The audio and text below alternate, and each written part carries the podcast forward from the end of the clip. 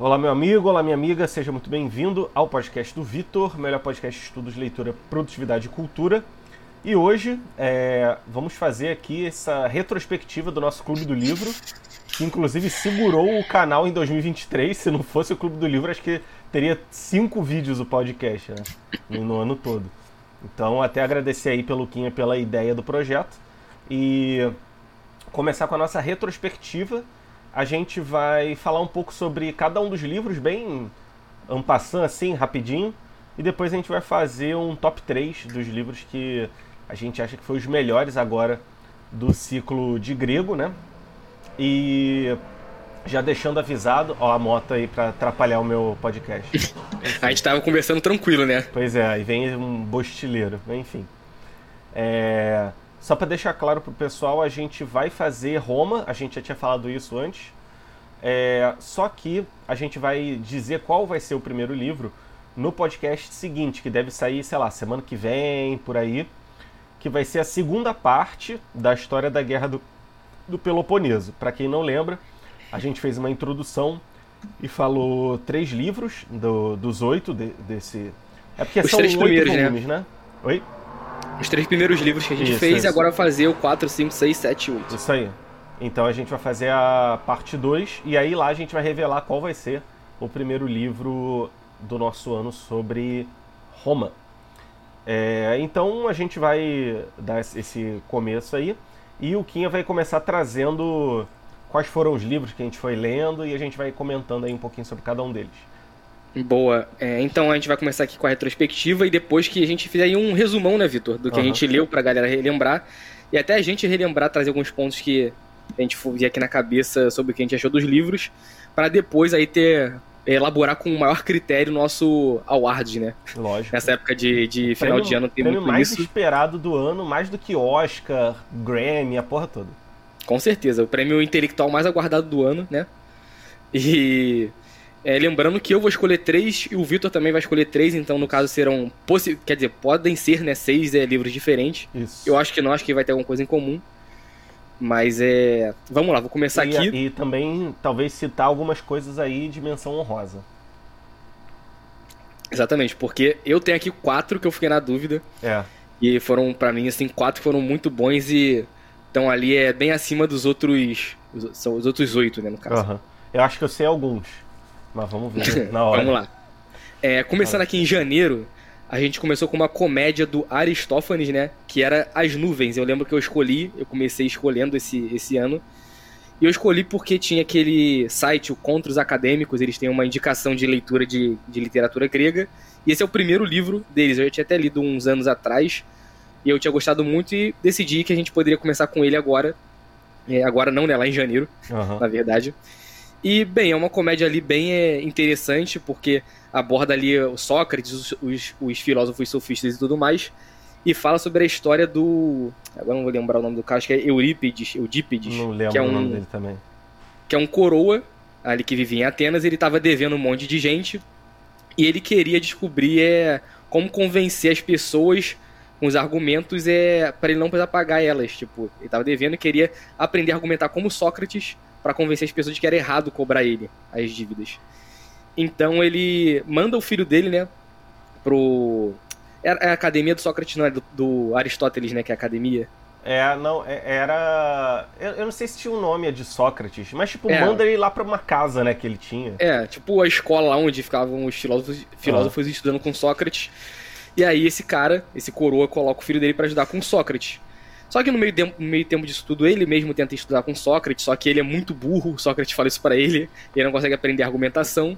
Ele desiste, aí sim que ele consegue convencer o filho dele aí. Sim. E aí, quando o filho dele vai, é, o Sócrates apresenta ali duas opções, né? Se ele quer a, aprender o argumento forte ou o argumento fraco, algo assim, não era, Vitor? Uhum. E ele escolhe o argumento fraco, que seria uma coisa mais suja, né? Mais. É, de mau caráter, né? Uhum. E aí acaba que passam uns dias e o filho do, do Eurípedes, que eu acho que era Fidípedes, Filípedes, algo assim. Também não lembro ele... esses nomes. Eu tô lembrando um pouco porque eu li ontem, o uhum. resumo. E aí, quando o filho dele retorna, né, lá dos aprendizados com, com o Sócrates, ele já volta esculachando o próprio pai, ele ofende ele, bate nele, uhum. e ele começa a convencer o próprio pai de que bater no pai era certo. Sim. Né? E seria mais ou menos uma coisa que o. Tipo assim, o tiro saiu pela culatra, né? Uhum. O que ele queria era aprender a, a meio que ludibriar as pessoas, né, para não pagar as suas dívidas, mas o que aconteceu foi que o filho dele começou a bater nele, ofender ele e tudo mais. Uhum. Então é uma comédia, é, termina assim mesmo, não tem, tipo, nenhum. Esse é o plot twist, na verdade, né? Mas não tem nada de tão, é. Tipo, como posso dizer? Tipo, profundo, né? Sim. Nesse, nesse caso todo, mas é bem interessante, eu gostei. É, e fala aí, Vitor, sua opinião. É, eu achei que foi um bom livro para começar, porque é uma coisa leve, né? Acho que a gente tem esse estigma de que, pô, ah, ler os gregos é uma coisa impossível, tem que ser muito intelectual. Só que não, né? A gente viu que, pô, eles faziam piada das pessoas famosas. Era uhum. tipo uma paródia mesmo, né? E hoje em dia também tem isso, tem esse humor é aquele humor meio zorra total assim, né? É. Meio, meio toscão. E, cara, a gente tá acostumado com isso desde a infância, né? É, então, acho que não tinha lugar melhor para começar do que aqui, né? E inclusive é, é essa coisa também, tipo, nem todo livro precisa ter uma grande lição de vida e tal. Tipo, esse, beleza, apresentou alguns personagens históricos, né? Apresentou Sócrates, só que de uma maneira meio. Tipo, cômica, né? É cômica, né? Meio pervertida ali, como se ele fosse é. um sofista. Uhum. Mas, tipo, realmente, nem todo livro vai, vai ter um grande é, uma reviravolta e tal. E acho que é muito bom, inclusive, sei lá, uma pessoa que quer começar a ler, não, não, não sabe nada o que, que vai. por onde vai começar, cara, talvez esse seja um ótimo primeiro livro pra pessoa, né? Com certeza, a linguagem é fácil pra caraca, ele é pequenininho. Sim. Cara, eu, a primeira vez que eu li, que acho que foi em 2020 ou 2021, é, eu nunca fui um leitor muito ávido, então para quem é, tá vendo a gente aí se pensar que eu leio pra caraca e tudo mais, não. Eu leio com o Vitor os nossos livros e tudo mais, e, e, às vezes é bem difícil, quem ouve sabe. É, mas esse aí, para ter uma ideia, eu li em uma manhã, tipo assim, de 10 até meio-dia. Uhum. De uma só vez e, né? tipo, de boa, não precisei voltar nem nada, tranquilão. Então, realmente é o, um primeiro passo bem interessante para começar a entender aí Grécia Antiga. Sim. Cara, inclusive, é... eu. Falando. Um dado aleatório, né? Mas como é retrospectiva, é um episódio mais livre. Eu tava fazendo as contas, cara, eu li 40 livros esse ano. Olha que loucura, coisa pra caraca. Boa. Acho que eu nunca tinha conseguido ler tanto. E, inclusive, é, tem uma coisa que é engraçado que eu tô lendo com o João o Neuromancer, que é um clássico aí da ficção científica e tal. E, cara, é... esse livro é um livro meio mal escrito. E tá eu e o João assim, cara, eu não sei o que aconteceu nessa parte, pô, tá muito estranho isso aqui. Tipo, tá meio zoado. Aí eu falei com ele, cara, o foda é que a gente não sabe se a gente que é burro ou ele que é burro, né? Uhum. E isso, isso acontece muito, né? Como a gente estava falando de primeiro livro, cara, talvez você vá ler alguma coisa que seja considerado um clássico e não seja bom. E, pô, tudo bem você não gostar, pode ser que realmente você não esteja preparado, mas pode ser também que seja ruim. Então, também a pessoa também não entrar nessa de querer ler livro e, e achar que vai ser tudo um uma grande lição, uma grande coisa, cara, às vezes vai ter um livro que vai ser chato mesmo, que todo mundo gosta e e não é tão bom, né? Então. Uhum. É, eu lembro, tipo, o Dorian Gray, que foi um dos meus li livros preferidos. Inclusive, foi o primeiro livro que a gente fez aqui, né? Sim. Lá no ano passado. Sim. E, mas, cara, tinha parte do Dorian Gray que era difícil pra caraca, né? Uns é. pensamentos assim que duravam umas três páginas e. Sim. Enfim. E Sim. isso aí é mais ou menos o que o o que o Olavo fala, né? Que, tipo assim, o Aristóteles, por exemplo, ele tinha ideias complexas, profundas e densas e escrevia de uma maneira simples. Uhum. E os filósofos e tudo mais de hoje em dia, eles têm ideias rasas e escrevem de maneira, né, tipo, completamente complexa. É, complexa. Isso aí. Exato. Mas e, pode lá. seguir aqui? Sim. É, em fevereiro, você escolheu um livro aqui que foi muito bom, que foi o Apologia a Sócrates, lembra? Que a gente uhum. somou com o Criton que eram dois livros ali complementares, também dois livros curtos. E esse livro aqui, ele é uma história real, né? Até onde a gente sabe, pelo menos, a gente acredita que seja real. Sim. É um fato histórico que foi sobre a condenação do Sócrates e a defesa dele perante a, o público ateniense. Uhum. Então, nesse livro, ele tem, tipo, o discurso dele sobre por que, que a condenação dele era injusta e o que estava acontecendo ali. Ele fala basicamente que o pessoal que estava indo contra ele eram os supostos intelectuais que ele deixou meio tipo sem jeito, né, com as perguntas dele, de, tipo desmascarou eles, né? Ele... Não sei se é a palavra certa. Só um detalhe, né? Às vezes eu tô virando aqui para baixo, quem tá no YouTube, é porque eu tô anotando para não esquecer as coisas que eu vou falar, então não estranhe aí, né? É... Não, e, e, e, cara, uma coisa, também uma coisa muito atual, né? Às vezes você coloca as pessoas que são uma autoridade ali, mostra o verdadeiro, a verdadeira face delas e elas se sentem incomodadas, né? E acabam condenando quem, quem fez isso. E, cara, é, é, acho que é o livro que inaugura a filosofia, né, cara? Porque tem, antes tinha até os pré-socráticos, mas, pô, esse é o livro que, que é a base, né, do julgamento de Sócrates. Esse, esse é de Platão, né? É, do Platão, ele que escreveu. Porque o Sócrates, ele não escreveu nada em vida. Aí foi lá o, o... Depois teve o Criton, que foi é, ele na prisão, aí chegou um cara, pô, vou te soltar aqui, é, pô, já tá tudo amarrado, vamos lá, vamos embora. Aí falou, pô, cara, eu vivi em Atenas a minha vida toda, eu fui fiel às leis, eu eduquei meus filhos aqui, e, pô, não vai ser agora que eu vou deixar de, de seguir as leis de Atenas, então.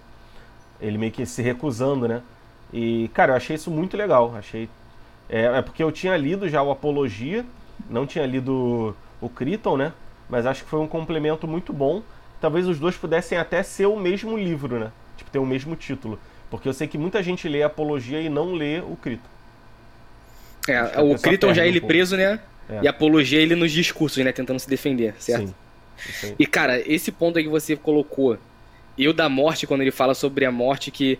É, como é que é? Tipo assim, as pessoas têm medo. Caraca, eu li isso ontem. É muito bom, cara. Eu lembro de uma parte que ele fala que a morte tem duas hipóteses, né? Que ou é um sono profundo, ou então ele vai, tipo, pro Hades e vai poder conversar com, tipo, as grandes figuras, né? Que já existiram uhum. do passado. E, e, ele acha que isso aí seria o máximo. Mas é... Então, por isso ele não teria medo de morrer. Mas ele fala sobre outra coisa da morte, cara, que ele fala sobre o medo que as pessoas têm do desconhecido, algo assim. Só que, tipo assim, não é tão banal, né? Sim. Dessa forma. Ele Sim. coloca de uma forma assim que eu fiquei. É... Eu lembro que até mandei pro meu irmão, mandei para você quando tava lendo, a gente discutiu no dia aí. Uhum. Muito bom, muito bom. Esse aí foi, sem dúvida, um dos melhores e foi em fevereiro ainda, né? Sim. A gente já começou com a porrada, né? É, muito bom. Pois é, cara. Esse aí foi. É surpreendente e, e mostra também que dá para você ler um livro de filosofia sem achar super difícil, né? Uhum. Esse, por mais que não tenha nenhuma doutrina, digamos assim, filosófica aqui, é um livro filosófico e é fácil de ler. É, são os questionamentos dele, né? É. Sobre a justiça, a morte e tudo mais. Cara, é, é tipo um podcast. Só que é. com pessoas inteligentes, né? Uhum. Eu vou. Enquanto eu vou falando o próximo aqui, eu tô tentando abrir o resumo aqui do Apologia Sócrates, que eu vou depois buscar essa parte aqui. Tá. Que o link que eu li ontem, o resumo, tinha essa frase que foi muito boa. Boa, beleza. Mas enfim, o nosso terceiro livro foi a Teogonia de Exildo. E eu acho que foi você que escolheu, acho que você escolheu dois seguidos, a gente confundiu e depois eu voltei. Ah, acho que foi isso. Mas, mas sem problemas. Uhum. É, então aqui até a thumb é muito boa, né? Que é como surgiam os deuses. Sim. Basicamente, Teogonia quer dizer isso, né? O nascimento dos deuses. E, cara, esse aí para mim foi também um dos. Assim, Liber, Libertadores não, mas foi um dos principais porque eu sempre quis ter esse conhecimento da mitologia grega, Sim. sabe? E o Exíodo ali é um, é um canto, né? Na verdade, esse livro ainda não era o Exíodo daquela época da Grécia que ainda não tinha escrito e tudo mais. Essas histórias eram só cantadas pelos Aídos é, nos eventos e tudo mais. E canto, era canto e lira, né? Se eu não me engano. E ele basicamente ele descreve todo o, o nascimento dos deuses e, tipo, criação da Terra, né? Sim. É, da, da Terra, tipo assim, o planeta mesmo, acho que o universo, na verdade. Uhum. Não só a Terra como o planeta. Então ele fala ali desde os titãs, desde Urano e depois Cronos, os filhos de Urano e Cronos lutando contra Urano, os filhos de, de Cronos depois contra eles, Zeus, Hades, Poseidon, nascimento de Afrodite, das ninfas, né? Então, tipo assim, basicamente todos esses seres da, da mitologia grega estão aí é tem a história deles aí é nessa nesse canto que é, hoje em dia a gente tem acesso em formato de livro. Sim. Mas é muito bom e, cara, também é. Eu acho que nesse, nesse livro aí que a gente começou a perceber como, tipo assim, as religiões têm muitas coisas em comum, né? A gente começou a discutir nesse ano sobre. Acho que foi nesse livro aí. Sim. Cara, é, eu fico até me perguntando, será que alguém chegou a gravar do original grego a versão em canto pra gente saber como é que era? Ia ser maneiro, Deve ter, né? cara. Deve ter. Deve ter. É, E esse é um livro, cara, assim como, sei lá, alguns livros da Bíblia, ou até como Homero, que também é um autor grego aí que a gente só não leu porque, tipo, é muito grande, né?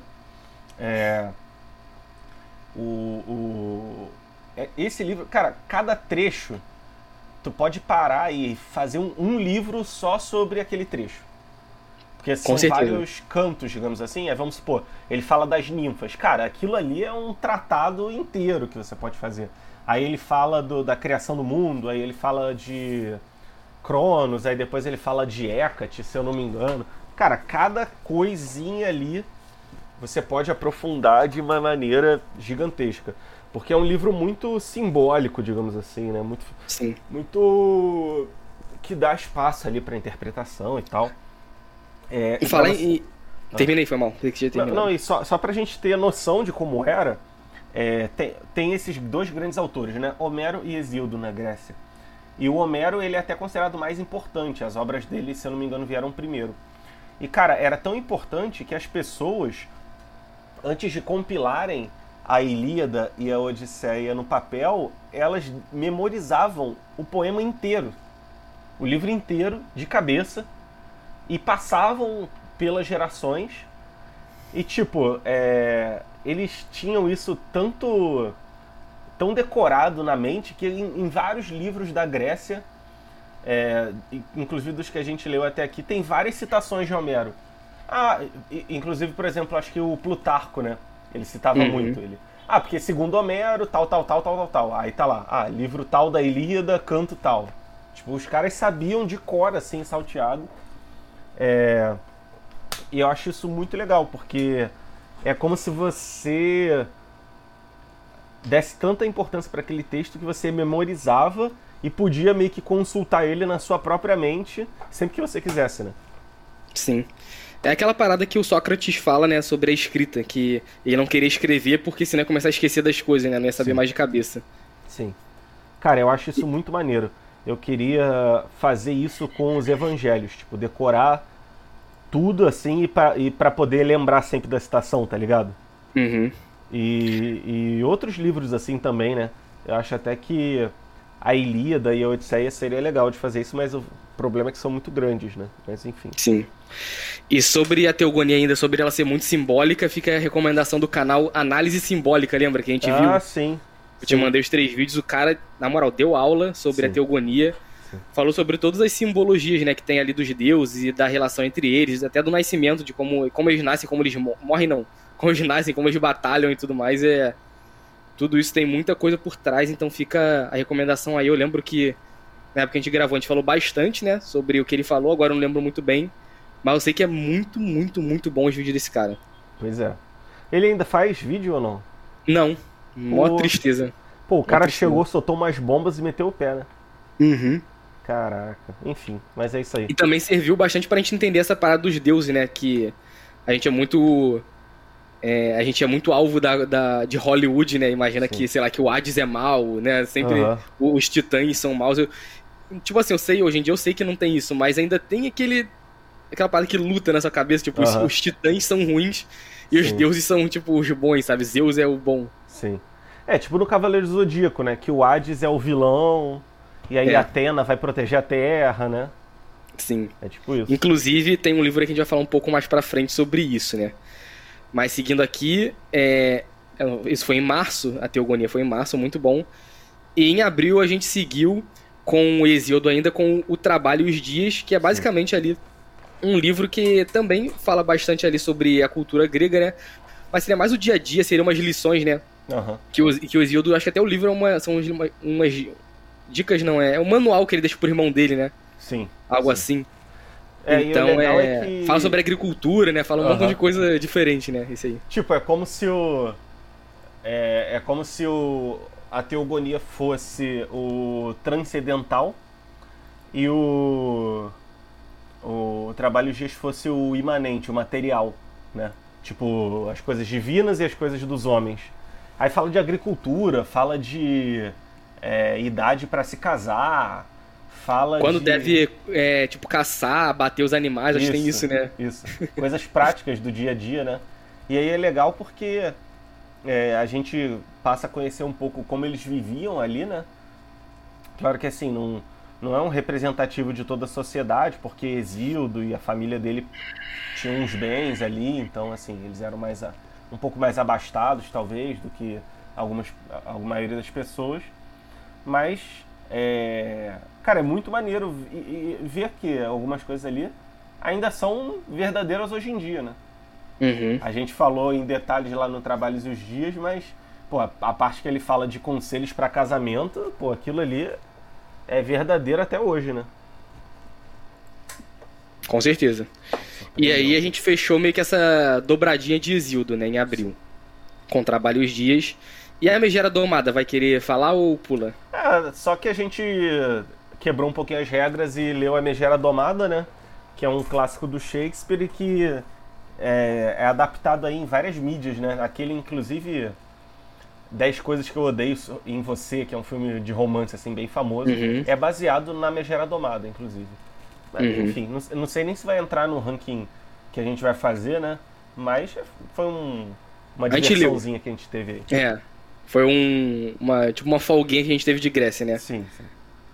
Que na verdade foi, foi no mesmo mês que o Édipo Rei. Ah, Pra que mim era, era- pequenininho, né? Era curtinho. É. Isso aí. Pra mim era mais recente, o Édipo Rei. Nós lemos aí, é um. É um drama, não? É uma. Tragédia. É uma tragédia, tragédia. É, essa palavra que eu tava buscando.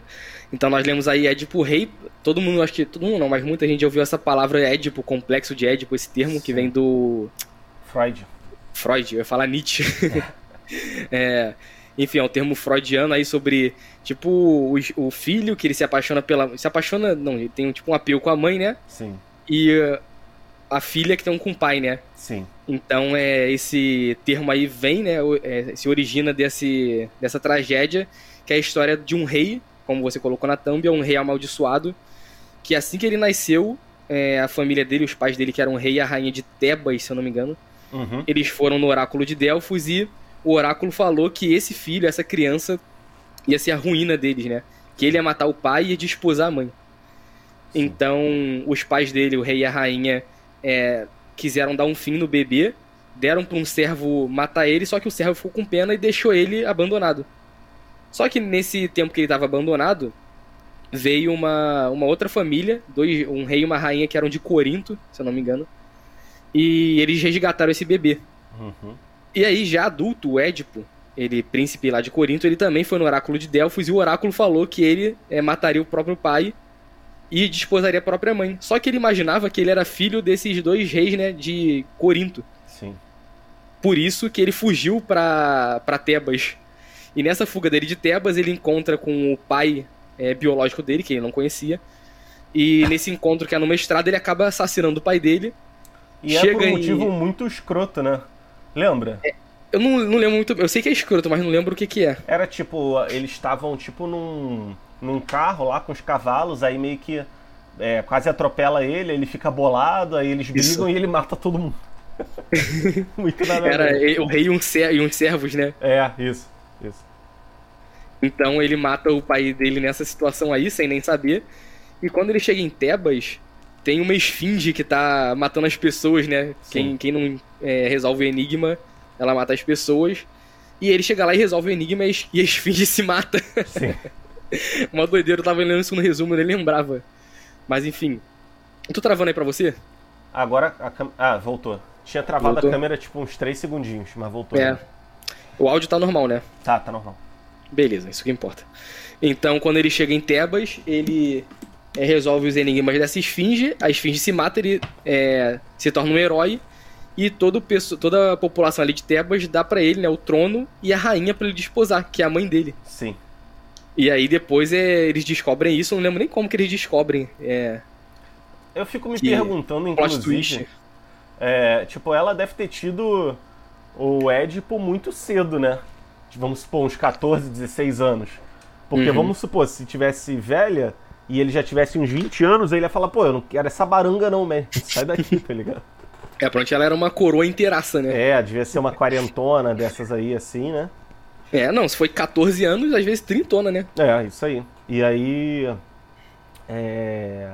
E acho que eles tiveram filhos, inclusive, né? É, tiveram três, me filhos. É, isso aí. Três filhos. Só que eu não lembro como que eles descobrem. Eu sei que ela se mata, né? A mãe Eles descobrem porque, se eu não me engano, o cara que era pra matar ele e não matou. é, Falou, ele, né? Ele falou, né? Ele foi convocado Isso. lá e tal. É, Verdade. aí ele falou: Ah, não, eu realmente não matei, eu deixei em tal lugar. Aí eles foram É. ligando os pontinhos.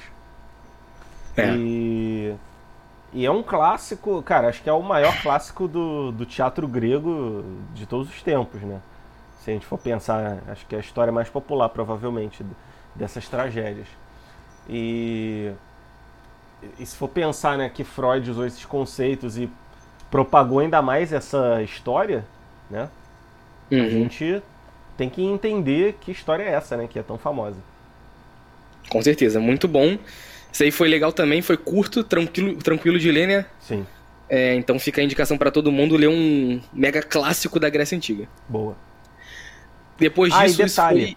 É, é uma trilogia, né? Tem esse, aí tem o Édipo em não sei lá onde, e o terceiro que é o. Ai, como é que é o nome?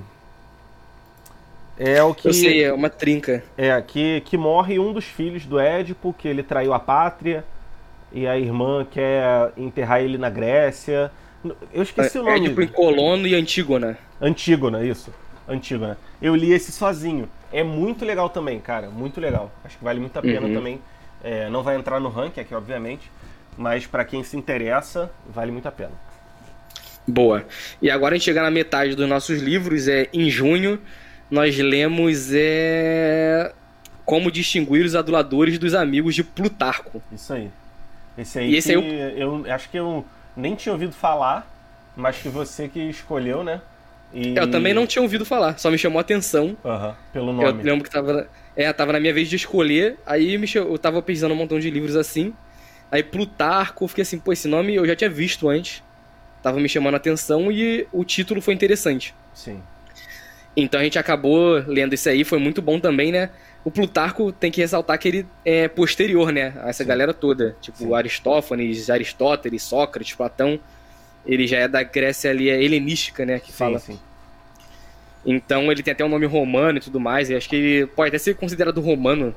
É, mas Talvez. aí fica aquela, aquela interseção, né? Acho que vale a pena. É, ele tá ali nos dois. Sim. E. Enfim, esse livro aí fala, tipo, o nome é bem claro, né? Ele fala muito sobre os bajuladores que fingem ser seus amigos pra tirar proveito, né? Sim. Fala também daquele pessoal, tipo, que sempre quer contar vantagem, sempre quer ser melhor do que você. E ele fala, assim, é, dá umas lições de quem são os amigos de verdade e quem são esses que só querem tirar vantagem, né? Sim. E ele também fala, continua atual, né? exemplo- Hã? Continua atual. É, não, ele fala, por exemplo, cara, uma coisa que até hoje é verdade, que os aduladores, eles nunca vão querer te criticar, por exemplo. Eles vão só ficar, não, tá tudo bem, tal, tal, tal, é isso aí. Uhum. E, cara, a gen- às vezes a gente acha que é, as lições desses caras não, não tem nada de relevante pra hoje em dia, mas olha isso, né, cara? Um negócio que até hoje é totalmente realista é, e que ajudaria muita gente de ler hoje em dia e, assim, foi uma grata Uhum. surpresa. É.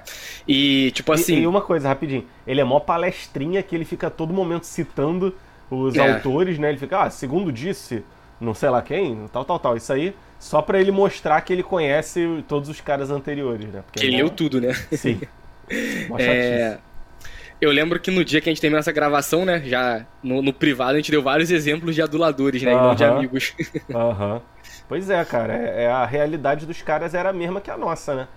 Pode Uhum. mudar alguma condição de tecnologia, de política, mas os dramas humanos são os mesmos desde sempre.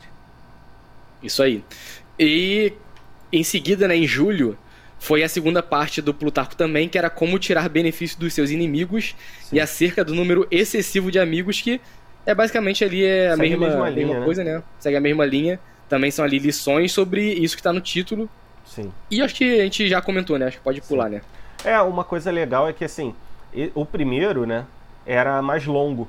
E esses, eles são curtinhos e talvez tenham um, um número de, lição, de lições tão importante quanto. Então, é, até entre os dois, né, eu preferi esses, esses segundos menorzinhos, assim. É.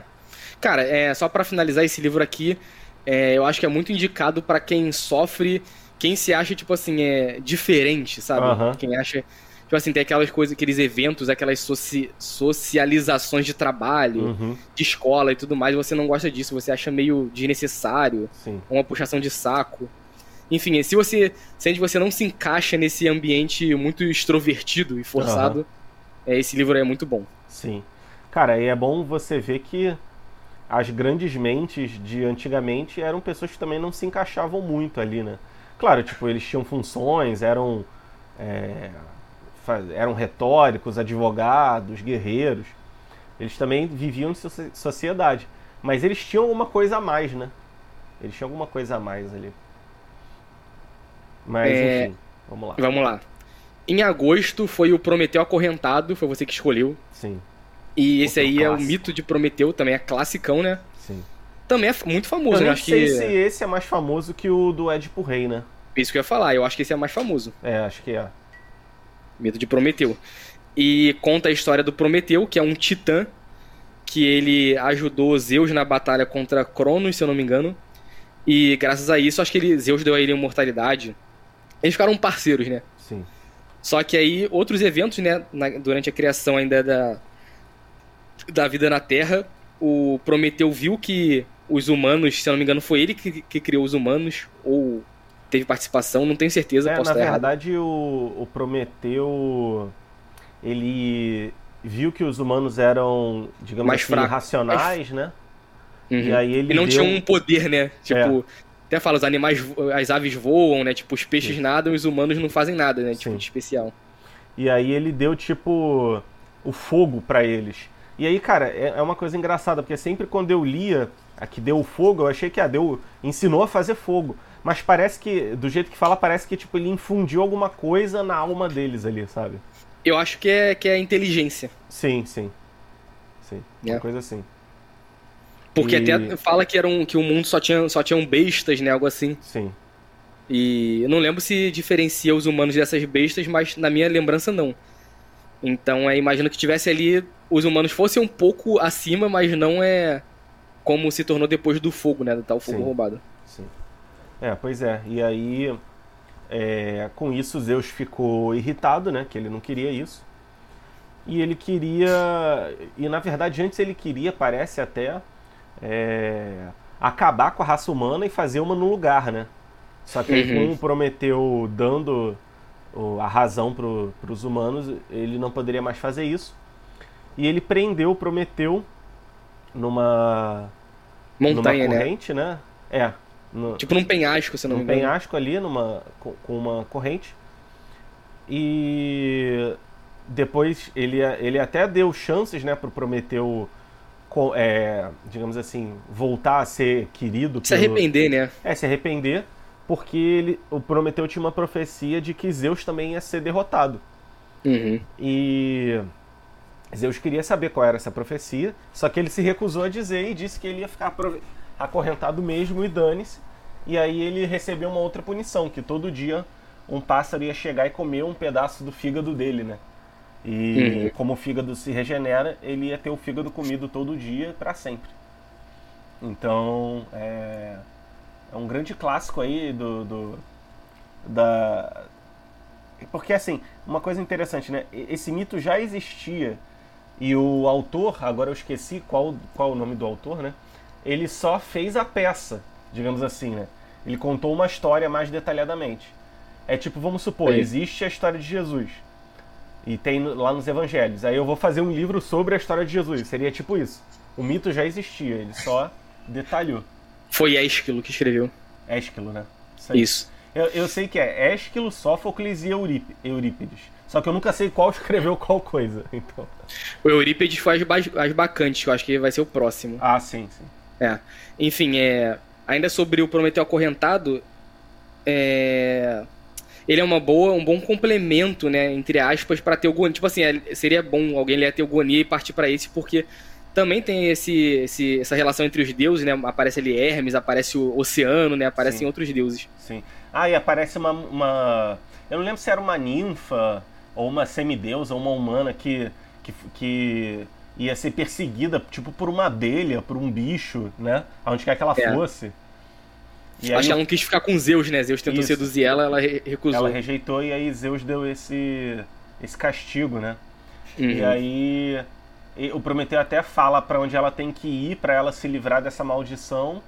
E aí, e aí ele até profetiza que o descendente distante é quem vai. Agora, eu acho que é isso, que, que o descendente distante é quem vai tirar o poder de Zeus, né? Uma coisa assim. Eu acho que é isso. É, é porque tem aquele ciclo, né, que a gente até viu no, na teogonia de que tinha Urano, que era como se fosse o rei, né, o superior, uhum. e o, o, filho de Urano que destronou ele que era Cronos. Uhum. Aí Cronos teve Zeus e os irmãos dele. Zeus foi quem destronou Cronos e com Zeus aconteceria a mesma coisa, né? Uhum. Pô, eu fiquei pensando, será que esse povo descendente dessa mulher seria algum povo ali próximo de Jerusalém e tal? Porque o, a mitologia grega meio que perdeu, digamos assim, a validez por causa do cristianismo, né? É. Já pensou? Se, é... se for isso aí, tu descobre o santo graal da Caraca, moleque. Porra. Tu descobre o mistério da é. religião. Depois eu vou dar uma pesquisada até. Interessante isso. É. é. Seguindo aqui, esse aqui foi o de julho, se eu não me engano. Deixa eu contar aqui.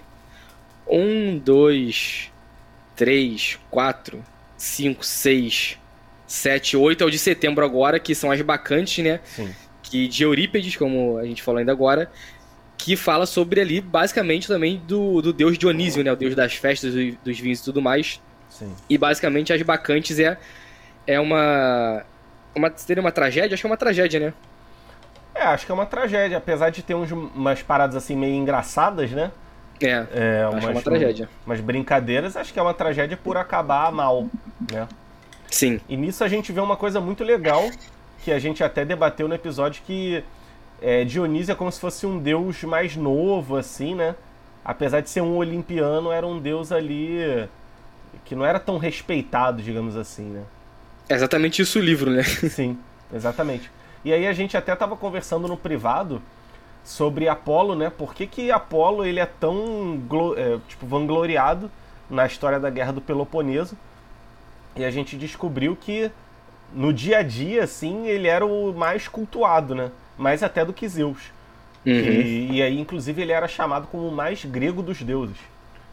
Que ele tinha várias, vários templos e várias, vários nomes, né? Como é que é o nome disso quando o título, o deus tem vários títulos? Tô tentando lembrar aqui. Vai falando aí que eu busco na nossa conversa. Uhum. E é interessante porque a gente acha que é uma coisa muito hierárquica, né? Ah, primeiro é Zeus, aí Ares e Poseidon, que são irmãos, e aí são os três igualzinhos. E aí cada deus tem a sua coisa específica, mas não. É uma coisa muito mais solta. Inclusive, por exemplo, o deus da cura. Eu, eu perguntei pro chat GPT, né? Que agora tá meu, sendo meu companheiro de estudos. São os epítetos. Epítetos, né? Vários epítetos, né? Que Apolo tinha.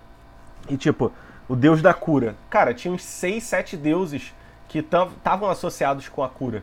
Então você, entre aspas, podia pedir para esses seis, sete deuses, assim. Então uhum. era uma coisa muito mais solta, não era um. Não era um.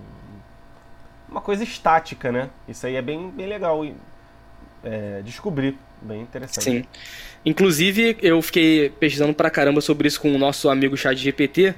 Uhum. E ele realmente falou isso, né? É, que o Apolo era um mais cultuado por ele estar tá ali nas artes, né, na música, é, no, na previsão do futuro, muitas coisas, tipo assim, muitas, muitas, muitas coisas, o Apolo era o deus ali é responsável, né? Sim. Vamos colocar assim. E ele era, tipo assim, também o, o deus mais cultuado em várias cidades da Grécia. Sim. Cara, eu tô, e... pro... eu tô procurando aqui uma frase. Vai falando aí que tem tudo a ver com que com esse, esse episódio. Mas vai lá, continue. Então, e, tipo assim, eu pesquisei até sobre Zeus e tudo mais, ele também é responsável por muitas coisas, né? Todos os deuses, na verdade. Eu fiquei curioso com Hades. Aí eu comecei a pesquisar sobre Hades e falou, tipo assim, que não tinha não tinha templo para eles, sabe? Santuário, quase não tinham ritual, os rituais eram mais os fúnebres mesmo. Aí eu perguntei, tipo assim, como que os, gre os, os, gregos, né, eles é. Como que a sociedade grega via o Hades, o deus Hades, né? E ele me respondeu, tipo assim, que eles viam com muito respeito, mas que não cultuavam, só nesses, nessas situações aí fúnebres, mas que, tipo assim, é, não tinha, tipo, essa visão de, de vilão, né? Uhum. Que muitas vezes tentam colocar aí o, as, coisas, as mídias modernas uhum. em Hades, que eles viam, tipo, a morte como uma coisa natural da vida, normal. E, tipo, o Hades era só, tipo, o juiz mesmo que vivia no, no lá no mundo dos mortos. E ponto final. Aham, uhum. sim. Mas Pois era é. uma coisa, assim, mais obscura mesmo. Mas É. não era, tipo, nem medo, nem é Não era nada tipo do tipo. o diabo, digamos assim, que É. a gente tem hoje. Isso. Né? Isso. Boa. É, então, eu achei aqui a frase. Eu tô lendo esse livro aqui, Ócio e Contemplação, que fala sobre tempo de lazer e tal, como é importante. Aí tem uma frase aqui do Platão que mostra quais eram os deuses mais do dia a dia, né? Aí ele tá. É, é o livro As Leis, do Platão, que foi o último livro dele. Aí ele fala aqui: Os deuses, porém, compadecendo-se do gênero humano nascido para o trabalho, instituíram para ele o ciclo sempre renovado das festas divinas, para tornar mais leve a sua faina. Além disso, concederam-lhes como comensais as musas e Apolo e Dionísio como acompanhantes das musas, assim alimentando-se na companhia festiva dos deuses. Ganhariam novamente retidão e orientação. Ou seja, os deuses do dia a dia, das festas divinas e tal, eram as musas Apolo e Dionísio, né? Que parece, parece que são os mais próximos ali deles, né? São os mais humanos, né? É. Tipo assim como o Shaka é o homem, homem mais próximo de Deus nos Cavaleiros Zodíaco, eles são os deuses mais próximos dos homens, né? Isso. E ainda sobre as bacantes, né? É, a história sobre pró- o Dionísio próprio, tipo, Deus, que nessa cidade, que se eu não me engano, era Tebas também. É. Eles não estavam, né? Não estavam respeitando ele como Deus. é, e falando que a mãe dele, né, a mãe dele era uma mortal. Zeus é, foi lá e se apaixonou pela mortal, para não falar um termo mais baixo. Sim. E o Dionísio nasceu disso. Mas as próprias irmãs da, da mãe do Dionísio, né? É, a mulher que teve o caso com Zeus, elas falavam que era mentira, que era invenção e tudo mais. E ninguém na cidade tava, tipo, respeitando o Dionísio. E aí ele decide ali é se vingar com uma fúria implacável, né? Sim. E aí eu, lá atrás na, na Teogonia, a gente tava falando sobre os deuses, eu falei que ia ter uma coisa interessante sobre a questão dos deuses serem bons, maus ou coisa do tipo. É, essa é uma boa uma boa um bom exemplo, né? Porque Dionísio todo mundo conhece como deus do vinho e tudo mais, só que ele causou caos na cidade inteira, né? ele colocou todas as mulheres da cidade pra ficarem meio malucas, né? Sim. É, É, Então- ah, e sim, e- e uma coisa, né? O culto a Dionísio era, uma, era um negócio bem popular e, tipo, parece ali com as camadas assim mais populares, né? Só que o rei do, do local, né, que era o... Como é que era o nome dele? Perseu, não? Teseu? era. Tiseu? Não lembro. Tá me vendo na, na- na, cabeça Cadmo, mas eu não sei se Cadmo é esse que você tá falando. É, eu lembro que tinha esse nome. Que era o, o rei, né? O sucessor, né? Uhum. ele tava proibindo a festa, né? E aí o cara deu uma trollada, fez a, a mãe matar o próprio filho, né? Num estado ali Sim. de êxtase. É, e tipo assim, foi matar desmembrando, né? Foi um negócio É. horrível, né? Então Inclusive- o Dionísio se vingou ali da cidade de forma pesada. É. Inclusive a gente tava conversando no privado, né? É, isso aí, né, pessoal? Pô, eu sei que a maioria é cristã aqui, eu sou católico também, não quero gerar aí é, controvérsias, né? Mas eu acho que quando Jesus- a figura de Jesus se popularizou, é, houve uma certa conexão, em, primeiro, entre Jesus e Apolo e também Jesus e Dionísio, né? E, tipo, justamente os dois deuses mais próximos dos humanos. né? Uhum. Inclusive, é, Nietzsche ele faz uma teoria né, do homem apolíneo, que é o descendente de Apolo, e o homem dionisíaco, que é o descendente de Dionísio. E ele diz que o homem tem que chegar num ideal entre esses dois. Então. É, porque me parece que o Apolo é um cara assim, altivo, né? Uma É, parada moral, nobre, moral, e o. Dionísio é o contrário, né? O, o, o Dionísio. É, é isso mesmo que o Nietzsche fala. O Dionísio é um homem que vive pra si, pelos deleites Prazeres, né? e tal. E é isso aí. E aí ele fala até que o cara que é, que é apolíneo só ele não vive do jeito certo, porque ele também tem que ter um, um certo deleite nas coisas e tal. Então é bem. Uma coisa interessante, né? Os filósofos sempre trazendo referências à Grécia. Inclusive, depois do episódio, eu tenho que te falar uma parada sobre isso aí. Beleza. Então me lembra aí, por favor. Tá. É, seguindo aqui, nós chegamos no nosso antepenúltimo vídeo, né? O, o, último ainda sai semana que vem, que é o final Sim. da Guerra do Peloponeso. Sim. Mas a nossa penúltima história, que é a poética de Aristóteles. E esse também foi muito bom, né, cara? Foi. Assim, é, a gente até falou que isso aí, quem estuda cinema deveria saber esse livro de cabo a rabo, né? Cara, que também são canal... lições. Uhum. Fala, fala. Mas aí. Não, são lições aí pra, pra fazer uma, um roteiro, né? Tudo Sim. isso. Tu conhece o Jurandir Gouveia do YouTube? Não. Cara, aí, é um canal de cinema, roteiro e tal, muito bom. Depois eu vou te mandar, sem sacanagem. E não é lacrador, por incrível que pareça. Já é. O cara até Olha cita Tolkien, cita o Evangelho. Tipo, ele não fala abertamente, mas claramente ele é cristão, entendeu? Uhum. É, Entendi. Cara, é muito bom. E eu tava vendo um vídeo dele ele cita um trecho da poética. Tipo, justamente um trecho que a gente debateu no, no episódio. Uhum. Então, bem legal, né? Tipo, realmente as pessoas usam isso. É. Esse aí foi um pouquinho mais complicado, porque lembra que, eu até falei no início, que o Aristóteles, né, são ideias muito complexas. Sim. É uma escrita, a escrita realmente é simples, mas quando você vê, você fica, caraca, tem que ler isso aqui de novo. É. Inclusive, e... é, tem, tem estudos que dizem né, que a maioria dos livros do Aristóteles que sobreviveu não eram nada mais nada menos do que anotações de aula que provavelmente algum aluno fez. Então, uhum. tipo, é o resumido do resumido, né? E dá pra ver, porque, cara, cada liçãozinha é curtinha e super difícil, né? Às vezes, de você entender o que ele tá falando. Uhum. E meio fora de ordem, tipo, às vezes ele cita umas coisas e, tipo, nos outros capítulos ele vai explicar o que que é. É. E também foi interessante, se eu não me engano, é nesse que ele coloca, tipo assim, é, ele vai dando vários exemplos, vai falando do que tem que fazer, né? Tipo assim, como nas nuvens de Aristófanes ele fez tal coisa, isso encaixou bem, né? Dá vários exemplos de vários teatros, né? Sim. Várias comédias e tudo mais. Ele e até fala dá... que tem alguma que é, que é tipo a, a comédia perfeita. A comédia não, tipo coisa perfeito. O roteiro perfeito, não lembro qual é agora. Putz, agora eu não lembro qual era, mas ele, eu lembro que ele cita, né? É. É, eu lembro que ele cita mesmo. Depois eu vou até ver qual é. E é, por e último, final, vai falar cara, aí? Não, e, rapidão. A última coisa que eu vou falar, não vou te interromper mais. Mas não, final, relaxa. Mas no final, ele fala os elementos que a, um, um escritor pode fazer para deixar a história melhor. Tipo, planejar a história desde o começo, não sair inventando. É, tipo, não deixar muito curta, mas ao mesmo tempo não aumentar para não perder o escopo da história. Que até eu acho que o cara do Game of Thrones fez, né? Aumentou tanto a história com tanto personagem que ele não, não consegue acabar a história agora, né? Uhum. E, e, tipo, muito legal, cara. Realmente, eu que, pô, escrevo as coisas aí de maneira amadora, aprendi muito, né? Muito bom, esse aí foi bem interessante mesmo e é. eu penso até em ler de novo no futuro. Acho que esse aí, na verdade, tem que ficar lendo, né? Tem que manter é. a leitura, né? Recorrente. Acho que é um livro pra, tipo, vamos supor, especialmente se tu trabalha com marketing, ou roteiro e tal, tipo, sei lá, ler uma vez por ano, digamos assim. Uhum, é. E ter ali para consultar sempre, né? E por último, nós temos aqui a primeira parte, né? A história da Guerra do Peloponeso. A gente já pode considerar a segunda também. O Vitor já terminou, eu tô no final. Tem então já dá para considerar aí como é, parte do, de todos os 12 meses de Grécia Antiga.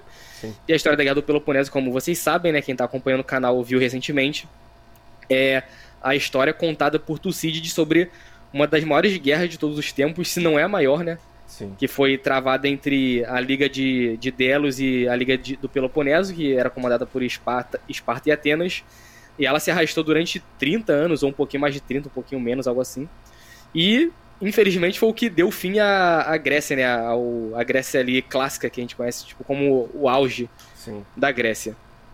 É, então a gente tá lendo ainda, tipo, tem muita coisa assim acontecendo, você vê os discursos, a gente já falou, né, Vitor? Como os discursos são maneiros, como parecia que as pessoas ali, as autoridades eram mais nobres, pensavam mais. É, um pensamento mais é, de comunidade, né? Sim. Respeitavam o inimigo, tinha uma moralidade muito maior. É, descreve as batalhas, você aprende um pouco de tática de guerra. Eu até falei pro meu irmão, ele que joga esse Total War, sabe? Ah, conheço de nome. É até interessante para quem joga Total War ler um pouquinho, acho que pode pegar umas dicas boas. Boa. Mas enfim, é descreve muito a sociedade grega, a economia, né? Você acaba aprendendo também. É, eu já aprendi que um talento equivale a mil dólares, já até decorei isso. Uh -huh, uh -huh. é, enfim, você aprende muita coisa mesmo, muito, muito, muito, muito, porque é um livro de 700 páginas e ele vai descrevendo ali realmente como é que estava a vida na Grécia, o que, que cada cidade fazia, o que, que cada personagem fazia. Então é muito bom a história da Guerra do Peloponeso. Sim, cara, e assim, o, o livro, ele às vezes é um pouco chato no, quando ele fica. Ah, os povos de não sei lá onde foram com 50 naus para não sei lá onde. E os outros caras ali foram para não sei lá onde. Às vezes confunde muita informação. Mas tem momentos ali brilhantes, né? Os discursos. E também quando eles param e. Por exemplo, tem nessa outra parte, quando ele conta a guerra na Sicília, né? É, aí ele, o livro fica meio linear, então fica muito mais gostoso de ler. E, e também você vê que tem alguns personagens chave ali na situação. É, tem o Pericles, né, que é o primeiro logo. Tem o Brásidas, ou Brasidas, não sei como é que fala. Tem o Nícias, tem o Alcibíades, que é o maior filho da puta do livro. Esse é. aí. Pô. Caraca. Inclusive tem um diálogo de Platão chamado Alcibíades. Eu não sei se é com esse mesmo ou, ou um outro Alcibíades que existiu, né? Pô, deve ser, porque esse Alcibíades fala aí no livro que ele era tipo um cara da alta sociedade, né? Tipo, da, da aristocracia. Uhum. E eu acredito que eles tenham vivido na mesma época. É, depois eu vou pesquisar isso aí. E, cara, muito maneiro. É. Realmente. É um livro que, cara, em situações normais eu provavelmente nunca leria, entendeu? É. Mas aí, graças à sua sugestão e ao Clube do Livro, eu realmente pude ler. Foi uma, uma experiência bem diferente. Foi difícil, né? Porque é um baita livro muito grande e às vezes ficou arrastado. Mas eu botei na cabeça, eu vou ler 30 parágrafos todo dia. Eu consegui quase todo dia. Aí chegou numa hora ali que eu falei, cara, eu tô exausto, vou passar para 20. Aí eu, uhum. aí eu dei uma acalmada e consegui terminar de cara, ler. Cara, tem dia, tipo assim, que eu não consigo ler nem 5, mas tem dia assim que eu vou embora, sabe? É, é muito, depende do dia, da noite, como é que tá. Se a parada em placa, vai, eu vou embora. Exatamente. Exatamente. Mas é. E aí, vamos lá eleger agora os três de cada um? Vamos. Quer é... começar? Pode começar aí, você. Tá, eu vou começar então, cara. O meu terceiro. Quer fazer não, alguma não vou colocar, honrosa tipo... aí? Não, eu vou. Eu tava achando melhor de fazer a menção honrosa antes do último. Ah, beleza. Beleza. Tá? Porque, tipo assim, não é o terceiro, tipo, em ordem de, de qual melhor. Só vou uhum. colocar assim é os três. É, vou colocar por ordem cronológica. Vou colocar aqui Apologia Sócrates. Que esse aí, é, como a gente falou, foi muito bom, tipo, curtinho várias ideias ali é tipo que foram muito bem, que a gente aproveitou muito bem, né, em pouco espaço, é tanto no Criton quanto na própria apologia que é o discurso do Sócrates. Então, para não ficar repetitivo, é, a gente falou mais cedo, para mim é esse aí começa aí no primeiro um dos primeiros aí dos meus preferidos, dos meus três preferidos. Boa. É, esse também é o meu terceiro lugar, tá aqui. eu também botei como terceiro. É, cara, ele mostra como é uma pessoa que viveu a vida de maneira reta, né? Tipo, de acordo com seus princípios. Hoje em dia isso é cada vez mais difícil. É... E sei lá, parece que a cada época um punhado de pessoas viviam dessa forma, de maneira genuína mesmo, sem lidar, sem se deixar levar pela, pelas pressões aí todas que existem. E, pô, você vê isso há 2.500 anos atrás, 2.400, né? É, e que hoje em dia ainda é, você pode tentar buscar isso. É muito maneiro, cara. Muito maneiro. Tipo assim, eu vou dar um complemento do que você falou agora no meu primeiro, primeiro lugar. Uhum. Tá? É, eu vou tentar me lembrar. O meu segundo livro escolhido, cara, vai ser A Teogonia de Exildo. Sabia que ia estar tá por aí. É, quem, quem viu os episódios sabe que eu fiquei completamente apaixonado, cara, lendo a Teogonia. Tanto é que eu li, tipo, muito rápido, muito rápido. Uhum. E com certeza eu quero ler mais vezes, é, quero, tipo assim, é, não decorar tudo, né? Mas quero ter em mente ali, pelo menos, o principal tronco ali dos deuses, sabe? Uhum. Nascimento e, e, tudo que, que rola ali na Teogonia. E até mesmo ler livros ali que, tipo, vieram da Teogonia, sabe? Que, é, que estão ali indiretamente ligados, tipo que a gente falou da das bacantes e qual foi o outro que a gente falou que eu falei que seria um bom segmento? Ah. Não lembro. Agora não lembro qual é. É. Era do Prometeu. Ah, Prometeu Acorrentado. Do Prometeu, é. Tipo assim, todos esses é, é conteúdos que estão relacionados à mitologia mesmo, sabe? É, me é muito interessante porque eu sempre quis entender como que a sociedade grega é, vivia isso, né? É, essa religião, entre muitas aspas. Sim. Então a teogonia aí é a, é a base para isso tudo e eu achei muito bom tá aí no meu, meu segundo lugar. Uma menção rapidinha.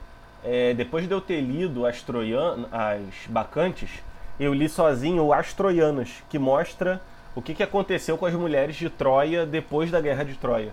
E é muito curtinho, então até aí para quem, sei lá, nunca ouviu falar, acho que vale a pena se a pessoa tiver lido a Ilíada e quiser um complemento, é bem legalzinho assim também. É... Cara, é, realmente, é, é, aquele livro para você ter de cabeceira. Eu acho que assim, cara, tem, sei lá, uns 3, 5 livros que vale a pena tu, sei lá, memorizar tudo, sabe? Tipo, tipo para cada pessoa esses livros vão ser diferentes, né? Mas, por exemplo, algum livro da Bíblia, tipo o Evangelho, que a gente vai ler em algum momento aí de Roma, é, algum livro, a Ilíada, sabe? Uns livros assim, chave para pessoa é, lembrar sempre né, de cabeça. O segundo, para mim, cara, vai ser uma surpresa, que hum. é o do Plutarco, que é a segunda parte, que é o tirar o proveito dos inimigos e sobre o número excessivo de amigos. Porque, cara, são são dúvidas humanas, né, cara? Também igual apologia. É... A pessoa pode até pensar, pô, eu, eu não tenho muitos amigos e será que eu sou errado por isso? E aí ele fala, não, por isso, isso, isso, isso, por esse tal motivo. E às vezes a gente até pensa, pô, cara, o fulaninho ali não gosta de mim, tá me prejudicando. E ele mostra como que isso na verdade é uma coisa boa. Eu achei um livro bem. tipo, uma filosofia muito prática, né? E eu nem sabia que existia esse tipo de livro dessa época, porque eu achei que era mais uma filosofia tipo, ah, a teoria das ideias, ah, é, sei lá, é, é mitologia. Eu não sabia que tinha uma coisa já dessa, né? Já é meio que Roma ali, mas mesmo assim, cara, é um livro que talvez eu demorasse muito para ler se não fosse o Clube do Livro. Então, acho que foi um grande destaque aí para mim nesse ano. É, que na verdade eu não sei se são considerados livros, né? Talvez sejam textos curtos, né? Uhum. Hoje em dia talvez fosse considerado um texto curto, né? É, mas fica aí no meu segundo lugar. É, cara, esse aí é a minha menção honrosa. Ah, é? Do Plutarco, sim. Sim, eu não ia fazer distinção da, de partes, mas eu gostei mais da primeira. Uhum. A primeira parte é. Eu lembro que me, me chamou mais a atenção sim, do distinguir mais. os aduladores dos amigos, porque, cara, é. É. Eu, eu acho que todo mundo, né? Qualquer um que lê consegue se identificar bastante, né? Todo mundo já viveu essas situações, né? Sim. E, como eu falei, quem já sentiu deslocado também alguma vez é, acerca disso aí tudo também vai se identificar. Então, como você falou, tipo assim, o Plutarco falou uma, uma coisa assim muito do dia a dia, né, de todo mundo. Sim. E ele deu ali dicas meio que a gente já acho que com o amadurecimento é, de, alguma, de algumas pessoas, né, não de todos, meio que isso já vem é, se construindo automaticamente, né? Mas sempre é bom ler alguém, tipo assim, que pronto tinha um conhecimento do caraca, né? Ele coloca lá tudo que ele já leu. e faz questão de mostrar, né? Que ele era um palestrinha. Uhum. Então é, é legal você saber que já tem é, assim, um embrião desse pensamento na sua mente. Sim. Muito bom mesmo, né, cara? Sim. E o meu último aqui, minha medalha de ouro, não pode ser diferente. Você sabe como é que eu estou aqui lendo esse livro, né? Sim. Que é a história da Guerra do Peloponeso. Por mais que ele seja gigante, é, e acredito que até por isso ele seja tão bom e, e, e tipo assim, faça você aprender, né? É, tanta coisa de, da Grécia. E por eu ser, tipo assim, ser formado em história, sempre ter gostado de, tipo, minha área é mais história mesmo, acho que isso me fez é, me apegar, me adequar ainda mais a esse livro. Sim. Então, para mim, o melhor é a Guerra do Peloponeso mesmo. É, isso aí eu já sabia que ia ser o primeiro, né? é, mas é, eu botei esse livro nas minhas menções honrosas. Porque por mais que eu não ache que foi um dos três melhores ali, cara, chegou muito perto. E novamente, é uma surpresa, né? Uma parada que eu não leria, talvez. Ou então se fosse ler, Talvez eu fosse ler só depois de muito tempo. E foi uma surpresa muito grata. E assim, é uma coisa até boa, né? Porque o Clube do Livro, como não sou só eu que escolho os livros, como você também, cada um vai escolhendo, é meio que faz eu sair um pouco da minha zona de conforto, né? E, tipo, foi um desafio aí, três meses, né, praticamente, pra gente ler. Mas acho que ficou interessante. E, cara, meu primeiro lugar. É... Quer chutar qual é? Deixa eu dar uma olhada aqui. Ah, é o Poética. É. Poética, cara, me. me Só precisei olhar aqui na, no YouTube. É. Me impactou muito positivamente, assim. É, realmente é, cara, uma das maiores mentes da humanidade de todos os tempos está ensinando para você como fazer uma boa história. Tipo, como é que isso não vale um milhão de reais, assim, sabe? Uhum. Pô, tem cara que vende curso de storytelling por 5 mil reais, 20 mil reais, sabe? E tu compra, tu, cara, tu baixa esse livrinho em, em pô, um minuto, você lê em um fim de semana e você tem um conhecimento gigantesco maior do que esses tantos mil reais aí que uhum. você paga. Então, que se cara, duvidar ele tirou, né, daí, o cara. Sim, muito provavelmente ele tirou daí. Tirou do outro livro clássico, que é o A Jornada do Escritor também, que é muito bom, até recomendo para quem se interessa. Pelo Herói de Mil Faces também, que fala sobre isso. E, pô, uhum. não tem como, cara. É, é um livro para reler por muito tempo. Eu, eu, tinha, eu tenho o plano né, de ler tudo do Platão e tudo do Aristóteles. Só que primeiro eu ia ler tudo do Platão e depois ir para Aristóteles. Eu meio que queimei um pouco essa ordem agora com o Aristóteles, mas pô, valeu muito a pena. Uhum. É, eu fico aí até feliz porque a gente conseguiu ler esse. Então, realmente, é difícil ter um, um livro assim mais relevante para mim. É, e acabou que o seu preferido e o meu, né? Tipo, o seu é da, da tua área que você mais gosta de escrita e tudo mais, é. né? A minha é de história. É. Então é. é a gente foi um ver, pouco né? clubista, né? É, pois é. E... e a teogonia também, eu acho que é meio de. Tipo assim, dá pra colocar um pouquinho de história na teogonia. É, é, também. Tem essa parte da mitologia que tá relacionada, né, com a história. Uhum. Acho que faz sentido. É... Tem um tem agora aí mais um ano pela frente, né? O nosso ano de, de Roma. Não sei se os livros serão tão bons quanto esses, né? Mas a gente torce Não, acho que vai ser sim. É. é, eu tava vendo os clássicos aí de estoicismo e tal e parece promissor, mas vamos ver, né? Sempre tá, tem alguns aí, uns livros da Bíblia aí que são muito bons, que eu já li, mas vou poder reler. Até semana que vem tu escolhe qual vai ser o primeiro, né? É, eu, eu já, já tenho assim na cabeça, né? Mas eu não tá. quero estragar a surpresa aí porque. Enfim, amanhã você vai saber. Boa. Amanhã? amanhã, amanhã. Tá. Aí, depois a gente fala disso aí. Show. É... Então aí, cara, para quem acompanhou o podcast nesse outro ano aí, né? É, o podcast ele tem mudado bastante, tem ficado só a literatura mesmo. Eu até tá falando com o Quinha, cara, a gente pode muito bem transcrever isso tudo e transformar num livro que possa ajudar as pessoas a começar a ler. Tipo, acho que é um projeto muito interessante para a gente fazer mais à frente. Uhum. Então, quem sabe, né, galera? Nossos nomes aí entrem para a história como grandes divulgadores aí do, dos grandes livros, né? Pode dos ser. clássicos. Isso aí. Vai ser o meu, meu pseudônimo, né? Eu vou falar sobre isso até em 2024, que é o Victor Kron, né? Meu pseudônimo e Lucas Baima ou seu pseudônimo que você inventar também. Show. Então fechamos aí. Tem algum recado aí para dar ou podemos fechar? É, ficar o recado aí para o pessoal continuar ligado que semana que vem, na primeira semana de janeiro, já vai ter aí a, a Guerra do Peloponeso final. Isso. E ainda em janeiro, né, o primeiro de Roma. Vai ser mais um ano aí, com certeza, de muitas leituras incríveis e, e tipo, que, que, que a gente vai absorver muita coisa. E eu já tô ansioso pra 2025 pro que, que a gente vai fazer. É, aqui provavelmente vai ser o Oriente Médio, né? É. Mas, Mas vamos ver, que a gente vamos, mude calma. Algum... Oi?